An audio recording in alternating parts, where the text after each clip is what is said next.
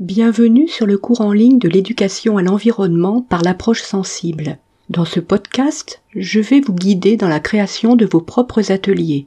Si vous avez des questions ou des suggestions ou si vous souhaitez partager vos impressions, surtout n'hésitez pas à nous contacter par messagerie, nous retrouver sur le chat ou bien ouvrir une discussion avec vos pairs sur le forum.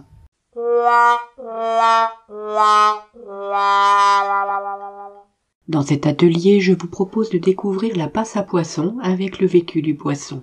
Au lieu de demander à chacun de s'intéresser aux politiques de réhabilitation écologique et de dessiner la passe à poisson, dans un but d'évaluation de ce qu'on vient de visualiser avec l'animateur, c'est-à-dire l'explication que le cours d'eau est tronçonné par des barrages, des seuils, des marches qui empêchent la libre circulation des poissons et des sédiments, on va se mettre à la place du poisson face à l'obstacle. L'atelier peut être alimenté par des données sous forme d'induction. L'idée est que certains poissons ne peuvent pas circuler librement et donc qu'ils n'ont pas la possibilité de suivre leurs besoins de retourner sur leur lieu de reproduction ou dans leur milieu de repos. On donnera quelques indices pour endosser l'identité d'espèces particulières comme le saumon, la loze, la truite de mer. Les enfants imagineront alors que les poissons ne peuvent pas rentrer chez eux. Ils vont se mettre à la place de cette truite qui a fait 250 km et se trouve arrêtée dans son besoin le plus vital. C'est encore plus criant lorsque l'animateur explique que c'est parce que c'était elle, et non pas seulement son espèce, avec sa vigueur particulière individuelle de sujet unique, bien sûr dans une échelle des limites des possibilités de l'espèce.